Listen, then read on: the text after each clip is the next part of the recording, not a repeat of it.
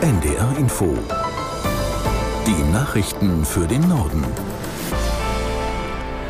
Um 18.31 Uhr mit Klaas Christoffersen. Im Nahen Osten halten die Kämpfe zwischen militanten Palästinensern und Israel weiter an. Bei den Angriffen, die Israel auf den Gazastreifen fliegt, wird nun auch zunehmend die Führung der Hamas ins Visier genommen. Aus der NDR Nachrichtenredaktion Katharina Jetter.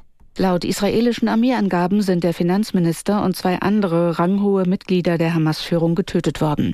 Aus dem Gazastreifen gab es den ganzen Tag über heftigen Raketenbeschuss. Auch in Tel Aviv wurde mit Sirenen vor den Luftangriffen gewarnt. Derweil bereitet Israel offenbar eine Bodenoffensive vor. Rund um den Gazastreifen wurden große Truppenteile zusammengezogen.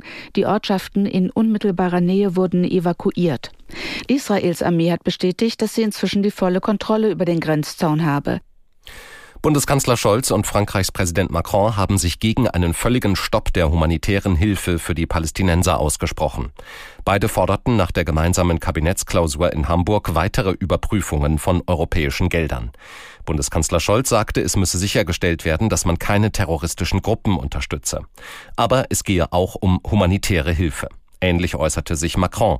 Frankreichs Staatschef sagte, die Förderung problematischer Gruppen sei nicht mit dem Schutz der zivilen Bevölkerung und grundlegenden humanitären Bedürfnissen zu verwechseln. Verteidigungsminister Pistorius will künftig neue Abläufe bei der Bestellung von Funkgeräten.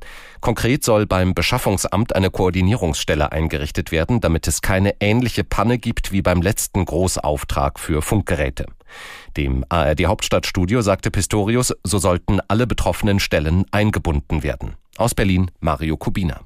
Die Bundeswehr soll neue Funkgeräte für 1,3 Milliarden Euro bekommen. Vor kurzem hatte sich aber herausgestellt, dass die digitalen Geräte nicht ohne Probleme in die verschiedenen Fahrzeugtypen der Bundeswehr eingebaut werden können. Die Umrüstung dauert jetzt deutlich länger als geplant, weshalb das Ministerium in der Kritik steht. Mit den neuen Funkgeräten soll auch die Kommunikation mit Einheiten aus anderen NATO-Ländern verbessert werden. Da hapert es bisher wegen der alten Geräte auf deutscher Seite. Im Zusammenhang mit dem Leck an einer Gaspipeline zwischen Finnland und Estland haben die Behörden Vorermittlungen wegen des Verdachts der Sabotage aufgenommen. Laut dem finnischen Präsidenten Ninistö ist der Schaden sehr wahrscheinlich auf Fremdeinwirkung zurückzuführen. Aus Stockholm Julia Weschenbach. Was ihn verursacht hat und wer hinter dem Vorfall stecken könnte, ist noch unklar. Am Sonntag war ein ungewöhnlicher Druckabfall in der Ostsee-Pipeline Baltic Connector entdeckt worden. Die Ventile in Finnland und Estland waren daraufhin schnell geschlossen worden. Der finnische Grenzschutz und die Marine haben nun Schäden an der Leitung gefunden. Auch ein Datenkabel in der estnischen Wirtschaftszone sei beschädigt worden, hieß es bei einer Pressekonferenz der finnischen Behörden. Beide Vorfälle wollen Finnland und Estland nun gemeinsam untersuchen. Auch die NATO NATO habe ihre Unterstützung bei den Ermittlungen angeboten. Der Härtefallfonds zur Entlastung von Verbrauchern, die mit Erdöl, Pellets oder Flüssiggas heizen, ist bislang kaum nachgefragt worden.